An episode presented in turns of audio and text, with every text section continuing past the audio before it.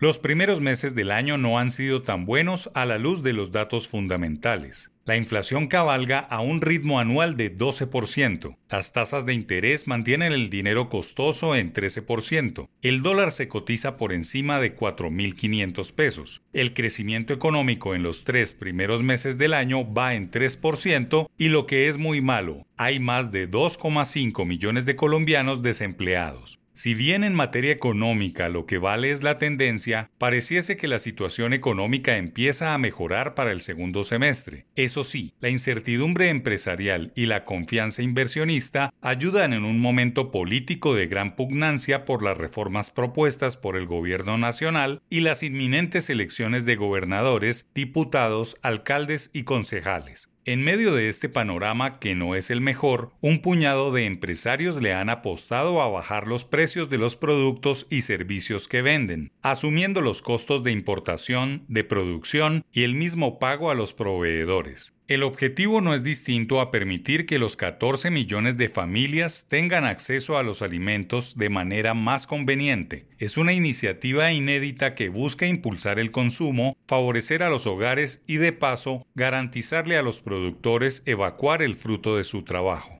Por ahora, solo se han vinculado las grandes superficies de retailers, como Almacenes Éxito, Tiendas Olímpica, Macro y Supermercados ARA, todas empresas de mercados que han encontrado en la responsabilidad social coyuntural en su propio servicio y core del negocio una manera de leer lo que está sucediendo en Colombia con las políticas públicas, que no han podido echar para atrás la inflación al alza que se registra desde hace 24 meses, muy a pesar de que los responsables constitucionales de corregir ese problema económico, como son la Junta Directiva del Banco de la República y los Ministerios de Hacienda, Comercio y Agricultura, han sido inferiores al reto luego de nueve meses en la Administración Central. En buena hora, multinacionales de capital externo como los franceses del éxito, los portugueses de ARA y los de Países Bajos de Macro, más los empresarios locales de la región Caribe como es Olímpica, se la han jugado asumiendo una buena parte de los costos. Los empresarios no quieren precios altos, solo justos, y quieren demostrar que todos en el sector productivo pueden ceder un poco en este momento en donde la inflación sigue siendo el dolor de cabeza de las autoridades económicas y del bolsillo de las personas. Algo similar había hecho el sector financiero en donde se desató una guerra de baja de tasas para las tarjetas de crédito con el ánimo de mejorar las condiciones para el consumo. Acciones como estas deben ser reconocidas en un momento de ataques irresponsables en contra de la actividad del sector productivo que genera empleo formal y tributa en medio de los constantes cambios de reglas de juego en materia impositiva. Los ministros y los codirectores del emisor deben seguir trabajando para bajar los precios de los alimentos, el transporte y los servicios públicos. No hay un impuesto mayor y más dañino que golpee a las familias que los altos precios y todo lo que hagan, en este caso los empresarios, para ayudar a los consumidores bajando los precios, pues los ingresos siguen constantes. Es loable y se debe destacar. Es más, ojalá las empresas públicas hagan lo mismo, en especial las generadoras de energía.